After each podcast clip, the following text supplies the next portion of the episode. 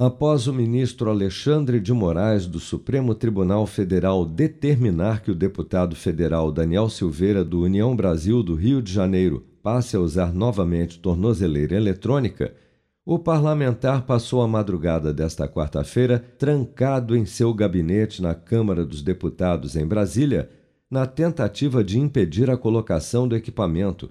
Em entrevista ao jornalista José Maria Trindade da TV Jovem Pan, Daniel Silveira afirmou que não acatará a decisão de Moraes e que ficará morando no seu gabinete na Câmara dos Deputados até que a Casa delibere sobre a decisão do ministro, a qual classificou como inconstitucional. Acompanhe.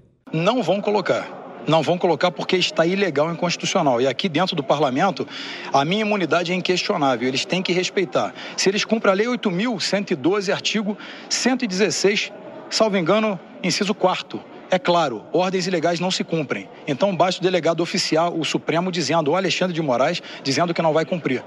É fazer cumprir a lei. E eu não estou desobedecendo nada, estou obedecendo a Constituição e garantindo a liberdade dos brasileiros. Eu falo aqui por milhões de pessoas indignadas. A partir de agora, o senhor morador da Câmara dos Deputados. Dizem que aqui é a casa do povo.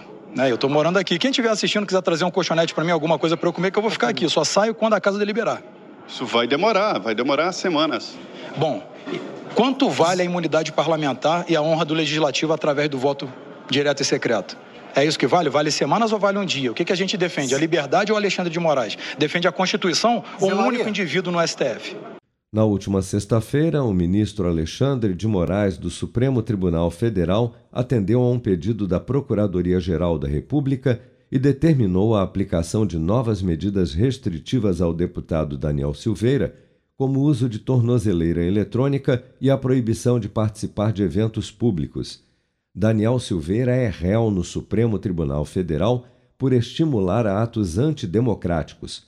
O parlamentar chegou a ser preso no ano passado após divulgar um vídeo com ameaças a ministros do Supremo, mas foi liberado em novembro com a condição de não se comunicar com outros investigados, não se manifestar nas redes sociais e não dar entrevistas com produção de Bárbara Couto de Brasília, Flávio Carpes.